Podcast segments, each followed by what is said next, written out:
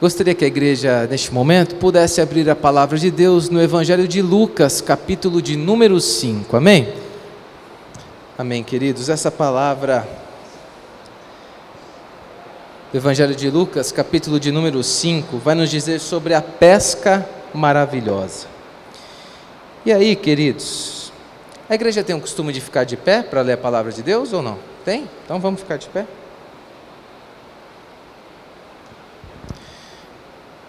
Muitos de nós já ouvimos uma pregação a respeito da pesca maravilhosa. Mas ela não deixa de ser importante, porque nós já ouvimos uma vez. Deus tem sempre muito a falar com o nosso coração. E eu quero que você, neste momento, possa observar minuciosamente cada detalhe deste texto, que diz o seguinte: Aconteceu que, ao apertá-lo a multidão para ouvir a palavra de Deus, estava ele, Jesus, junto ao lago de Genezaré. E viu dois barcos junto à praia do lago, mas os pescadores, havendo desembarcado, lavavam as redes. Entrando em um dos barcos, que era o de Simão, pediu-lhe que o afastasse um pouco da praia, e assentando-se, ensinava do barco as multidões. Quando acabou de falar, disse a Simão: Faze-te ao largo e lançai as vossas redes para pescar. E respondeu-lhe Simão: Mestre, havendo trabalhado a noite toda, nada apanhamos, mas sob a tua palavra lançarei as redes. Isto fazendo, apanharam grande quantidade de peixes e rompiam-se-lhes as redes.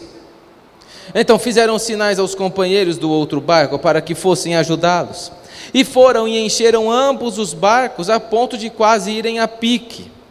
Vendo isto, Simão Pedro prostrou-se aos pés de Jesus, dizendo: Senhor, retira-te de mim, porque eu sou pecador. Pois à vista da pesca que fizeram, admiração se apoderou dele e de todos os seus companheiros, bem como de Tiago e João, filhos de Zebedeu, que eram seus sócios. Disse Jesus a Simão: Não temas, doravante serás pescador de homens. E arrastando eles os barcos sobre a praia, deixando tudo, o seguiram. Queridos, todas as vezes que você for ler a palavra de Deus num evangelho, eu gostaria que você começasse a partir de hoje a ler de uma maneira diferente. Não leia como um mero espectador disso de dois mil anos depois. Eu quero que você, sempre que Jesus encontra alguém, possa tentar identificar o que está acontecendo na mente das pessoas, tentar entender como se você estivesse ali na situação vendo toda a cena acontecer. Isso é muito importante para que nós possamos entender o que esse texto tem a ver com a gente. Na verdade, Jesus, quando encontra alguém no meio do seu caminho, Ele está nos encontrando também. E cada pessoa que Jesus encontra tem algo a falar com o nosso coração, porque se parece demais conosco, cada pessoa. E nesse texto maravilhoso não é diferente. E para nós começarmos a entender, eu quero que você parta deste ponto, com um olhar vendo, visualizando, como se você estivesse ali na beira do lago, vendo tudo o que está acontecendo. Amém? Queridos, nós precisamos contextualizar. O que é o Lago de Genezaré? O Lago de Genezaré é um lugar onde muitos pescadores tiravam então o seu sustento da atividade da pesca, obviamente. Pessoas boas, boas na arte de pescar, especialistas, estavam ali, pegavam seus peixes para sua subsistência para levar para suas casas, cuidar da sua família, mas também para vender a outros. E Jesus Cristo, a palavra de Deus diz que Jesus Cristo, no versículo de número 1, pode deixar sua Bíblia aberta que a gente vai voltar a ler versículo por versículo, tá bom? Diz que então havia uma multidão apertando Jesus Cristo, querendo ouvir a palavra de Deus que Jesus tinha a dizer àquele povo. E então, ele estava nesse lago de Genezaré. Diante dessa situação de uma multidão apertando Jesus Cristo, Jesus viu dois barcos que estavam parados ali na praia do lago. E os pescadores já estavam lavando, consertando as suas redes, preparando as suas redes para a próxima pesca. Mas, queridos, não eram apenas barcos que a palavra de Deus descreve. A palavra de Deus diz que eram barcos vazios eram barcos sem peixes. E Jesus então, com o seu olhar maravilhoso e completo da vida, bem diferente do nosso, ele, no meio de uma multidão, identifica a necessidade de poucos pescadores daquele lago. Queridos, Jesus não é aquele que se envaidece das grandes multidões que o seguem. Jesus não é aquele que está preocupado em falar somente com um grande número de pessoas. Não. Jesus falava aqui, continua falando, tendo dois, três, quatro, cinco ou cinco mil pessoas na, na, na quadrangular da Vila Industrial. Porque Jesus, diferentemente de nós, ele tem um olhar completo, ele tem um olhar detalhista, e ele identifica nesses pescadores uma situação frustrante. Qual é a situação frustrante? Os dois barcos estavam na praia do lago, na beira do lago, e os pescadores já estavam lavando as redes. Não era hora disso acontecer. Eles estavam preocupados porque neste dia tudo tinha dado errado. E Jesus, Jesus é aquele que nos trata enquanto igreja, enquanto multidão, enquanto reunião de pessoas que vêm aqui para ouvir a voz de Deus e também para celebrar, para dedicar a Ele a nossa vida e o nosso louvor. Esse é o sentido do culto ao Senhor. Nós viemos aqui para que juntos nós possamos oferecer a Deus o nosso cântico com ações de graça, com alegria, com júbilo. Render graças ao nosso Deus, como diz o Salmo de número 100, celebrar com júbilo ao Senhor todas as terras, servir ao Senhor com alegria e apresentar-vos diante dele com cânticos. Sabei que o Senhor é Deus, eterna a sua bondade, a sua fidelidade de geração em geração. E aí, queridos, nós somos abençoados por Deus que se encontra no meio de, que se encontra no meio de nós nesta reunião. A reunião que nós viemos aqui primeiramente para oferecer a Deus o nosso louvor, para exaltar, para bendizer o nome do Senhor Jesus Cristo. Esse é o sentido. Nós não viemos aqui simplesmente para reter e ficar retendo durante a nossa vida, não. A nossa vida deve ser um constante louvor ao nome do Senhor Deus. E aqui deve ser um momento maravilhoso e feliz da igreja, em que nós juntos seguindo a vontade de Deus para a sua igreja, oferecemos a Ele o nosso melhor louvor, o nosso melhor cântico, a nossa melhor adoração, porque só Ele é digno de ser louvado em toda a terra. Jesus, queridos, identifica diante de uma multidão de pessoas uma situação frustrante de poucas delas. E Jesus é aquele então que fala com as multidões mas que não deixa de falar com meros pescadores, que não deixa de falar com as pessoas simples, que não deixa de ver no rosto dos humildes o desespero, a dor, a angústia, e vai ao encontro deles e também fala com eles. Portanto, queridos, por mais humilde que nós sejamos, Deus tem um olhar cuidadoso para com todos nós. Jesus Cristo quer nos tratar hoje enquanto igreja, mas também individualmente. Quando nós abrimos a palavra de Deus na nossa casa, quando nós temos um culto no nosso lar, quando nós reunimos você, sua esposa, você, seu marido, você e seus filhos, para cultuar ao Senhor, Ele também nos trata, nos molda, nos alegra, nos conforta, nos consola, nos edifica. E exatamente esse aspecto poderoso de Jesus, de um olhar cuidadoso, que faz a história de Pedro mudar. O olhar cuidadoso de Jesus também está sobre a nossa vida.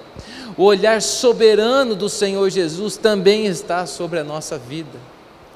Antigamente eu ouvia a seguinte frase: Eu vou acordar às três da manhã para orar, porque às três da manhã a fila é menor.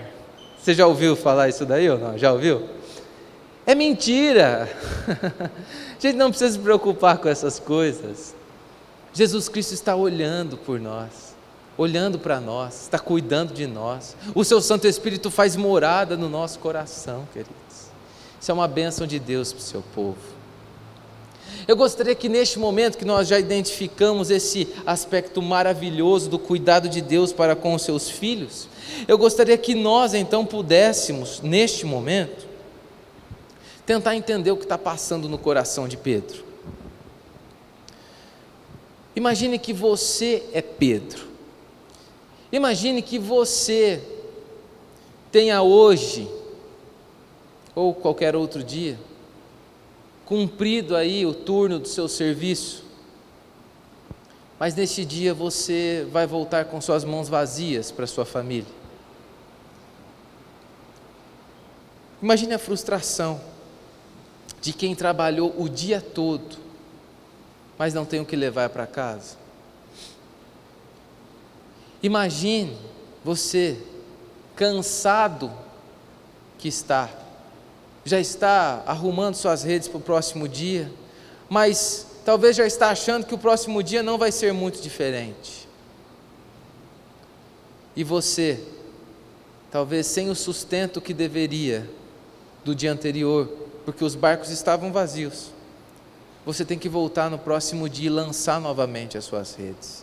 Tem alguém que gosta de pescar aqui? Pode levantar a mão. Então, você sabe que o que Pedro é, tá pescando aí não é igual a gente gosta de fazer, não, né? Ó, ontem eu estava no Mato Grosso, estava tocando Mato Grosso do Sul, cheguei hoje, toquei ontem, segunda-feira lá, e aí fiquei hospedado numa fazenda de um amigo meu, aí o caseiro da fazenda pegou a varinha, né? Pegou o molinete dele, foi lá na beira do laguinho, jogou assim, ó. Né? Amarrou aqui, pôs no ganchinho e foi lá para a sede, no ar-condicionado, olhar de longe se o peixe pegar, puxava. Ah, não, falei para ele, você não é pescador, não, rapaz. Você não é pescar, não. Você quer pescar no ar-condicionado? O que, que é isso? E não tem nada a ver com o que Pedro está fazendo aqui, não. A rede é pesada, ele tem que jogar a rede, querido. Viu? E se tiver muito peixe, é mais pesado ainda. Então, queridos, esta era a tristeza de Pedro. Essa era a situação do coração de Pedro. Situação que pode ser muito parecida com a nossa hoje. Talvez eu e você estejamos frustrados, angustiados, desolados com as notícias, com os acontecimentos, com as circunstâncias. Diante dos lagos de Genezaré da nossa vida, talvez os nossos barcos estejam vazios. Mas eu gostaria de pensar aqui, junto com a igreja, uma hipótese, uma possibilidade. Nós já imaginamos como estava o coração de Pedro. Agora eu quero imaginar com você uma outra situação. Eu quero imaginar com você se tivesse acontecido o contrário. Imagine que os barcos estivessem abarrotados de peixe neste dia. Será que Pedro estaria ali no momento em que Jesus chega na beira do lago de Genezaré? Será que Jesus Cristo haveria encontrado Pedro neste momento? E seus, e seus amigos e seus companheiros de trabalho? Será que Pedro emprestaria o barco para Pedro e depois voltasse a falar com ele? Será que Jesus Cristo teria entrado neste barco? Será que Jesus teria encontrado com Pedro? Queridos, preste bem atenção no que eu vou dizer, e essa é a primeira conclusão do primeiro ponto da nossa mensagem. Na vida, nós observamos santas coincidências de Deus para a nossa história. E o pastor começou dizendo exatamente isso hoje no culto. Se alguma pequena coisa tivesse sido diferente nessa história, Jesus Cristo não teria encontrado Pedro na beira do lago. Por isso, e tudo isso nos faz pensar e concluir que Deus tem um plano perfeito para cada um de nós. Que nada sai fora do controle das mãos de Deus. E que Ele soberanamente permite que tais frustrações e angústias aconteçam na nossa vida, para que a gente possa ter um verdadeiro encontro com Deus. Ele também, queridos, pode permitir que as pessoas que nós amamos venham ter um encontro com Ele. Não desista de orar pela sua família, e hoje é o dia de você fazer isso daqui a pouco. Ore para que Deus encontre na beira do lago de Genezaré o seu parente próximo que você ama, o seu filho que não está na casa do Senhor, não está servindo, o seu marido, ou a sua esposa, ou quem quer que seja Ore para que Jesus Cristo encontre, no meio da angústia e da frustração dessa vida, essa pessoa que precisa tanto do amor e do cuidado dele. Lembre-se sempre, queridos, e guarde isso no seu coração. Deus usa as circunstâncias da vida para ter um encontro que muda a nossa história. Deus tem um plano perfeito para cada um de nós. A palavra de Deus, dos versículos 4 em diante, vai dizer então que depois de tratar de falar com a multidão, Pedro volta a sua palavra, Jesus volta a sua palavra a Pedro e diz o seguinte: Pedro, faste ao largo, lance as suas redes novamente para pescar. Queridos, Jesus não está falando com uma pessoa que não sabia o que estava acontecendo, que não sabia jogar as redes, que não tinha técnica nenhuma ou que tinha feito alguma coisa errada naquele dia para os barcos voltarem vazios. E tem dias que nós vamos usar todo o nosso conhecimento, mas ele não será suficiente, porque nós vamos identificar uma outra coisa aqui daqui a pouco. Em primeiro lugar, queridos, nós precisamos entender que Jesus estava falando com uma pessoa que sabia o que tinha feito na noite anterior que sabia o que tinha feito no momento do seu serviço,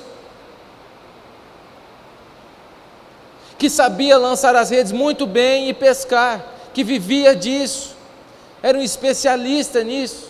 E aí, esse especialista dá um diagnóstico para Jesus. Acompanhe comigo o que Pedro diz a Jesus no versículo de número 5. Mestre, havendo trabalhado toda a noite, nada apanhamos. E aqui eu quero dividir a resposta de Pedro em dois. Em primeiro lugar, mostrar para a igreja que Pedro sabia com quem ele estava falando. Pedro sabia quem estava diante dele, e ele confirma isso, dizendo: Mestre, o Senhor eu sei quem tu és. E eu quero aqui trazer uma breve reflexão para nós pensarmos, diante das nossas orações, será que nós temos nos lembrado quem é Jesus? Quem é o Deus para o qual nós estamos dirigindo a nossa palavra?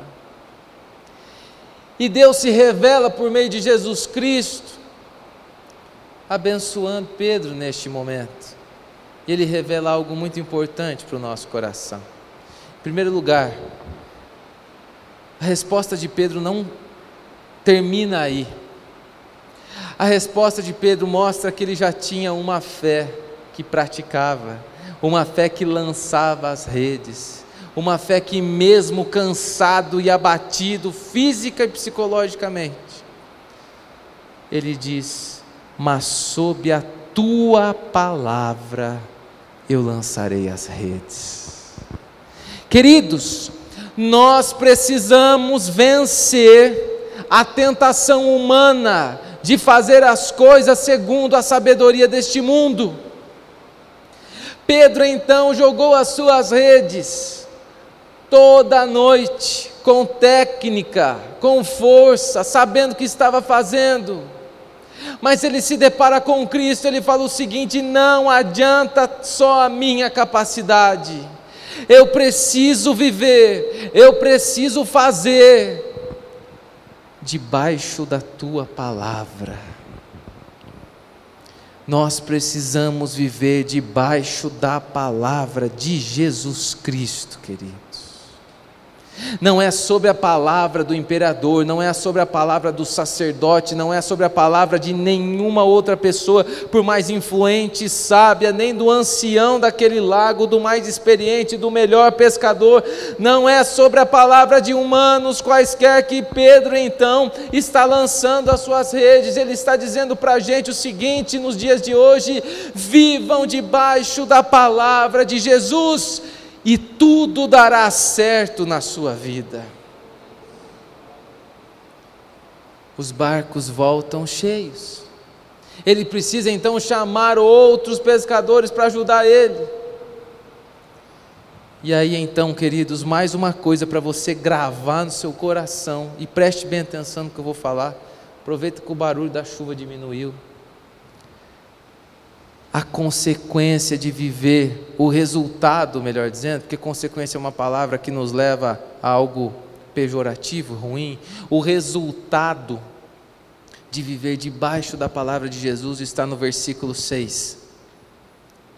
Isto fazendo, apanharam grande quantidade de peixes e rompiam-se-lhes as redes. Pode passar por gentileza? Então fizeram sinais aos companheiros do outro barco para que fossem ajudá-los, e foram e encheram ambos os barcos, a ponto de quase irem a pique. Aqui, por gentileza, todo mundo. Eu quero mostrar para você que Deus ignora o diagnóstico humano. Deus não está nem aí para o diagnóstico de Pedro. Jesus não está nem aí se Pedro lançou a rede a noite toda. Jesus não está nem aí se Pedro então está pessimista. Ele diz o seguinte: vai e faz. E eu quero dizer para você o seguinte: se Jesus entrou no seu barco, se Jesus apontou e disse: faça, pode fazer que vai dar certo. Jesus é fiel Deus é fiel, Deus não nega a sua própria palavra, em Deus não há variação, não há dúvidas. Deus é eterno, Deus é soberano, Deus governa, Deus reina. E nós precisamos então entender, queridos, que essa história vai nos revelar algo muito importante que aqui nós vamos concluir. Jesus tem a palavra final de toda a história. Não importa o diagnóstico, não importa se você dizer, disser para Jesus: Eu já fui no especialista, eu já fui no doutor, eu já fiz tudo que eu tinha para fazer. Não viva sobre a palavra do homem, não viva debaixo da palavra do humano, não viva debaixo de tudo isso que nós estamos vendo da influência humana que quer moldar a nossa vida. Não! Viva debaixo da palavra de Jesus Cristo. E neste momento eu gostaria de ter uma atitude com a igreja, a mesma atitude de Pedro. Pedro prostrou-se aos pés de Jesus reconhecendo que ele não era merecedor. Sabe por quê? Porque neste momento que ele já estava cansado, que ele enfrentou o seu cansaço, ou que Jesus Cristo deu força para ele lançar novamente as suas redes. Então, ele se deu conta que não é pela sua capacidade, não é pelo seu mérito, não é porque ele é um bom pescador, é porque debaixo da palavra de Jesus há a bênção de Deus para a nossa vida. E nós precisamos viver debaixo da palavra de Jesus. Assim nós seremos abençoados por Deus nessa nossa vida. Agora eu gostaria que o seu coração também estivesse prostrado, não fisicamente como Pedro, mas também reconhecendo que você é dependente de Deus nós precisamos entregar os nossos problemas a Deus, entregar os nossos barcos vazios a Jesus Cristo. Só Ele pode mudar a nossa condição, só Ele pode mudar a nossa vida. E neste momento eu gostaria de ter uma palavra de oração aqui com toda a igreja que você possa apresentar os seus barcos vazios a Deus, as suas frustrações de qualquer área da sua vida. Barcos vazios não significa apenas coisas materiais, não. Não, queridos, é tudo aquilo que nós estamos vivendo, que nós temos medo, que nós não temos controle, que está saindo da nossa alçada, que nos causa pânico, angústia, ansiedade, desesperança. Eu quero que você possa entender que não é por mérito nosso, é pela graça de Deus que está em Cristo Jesus.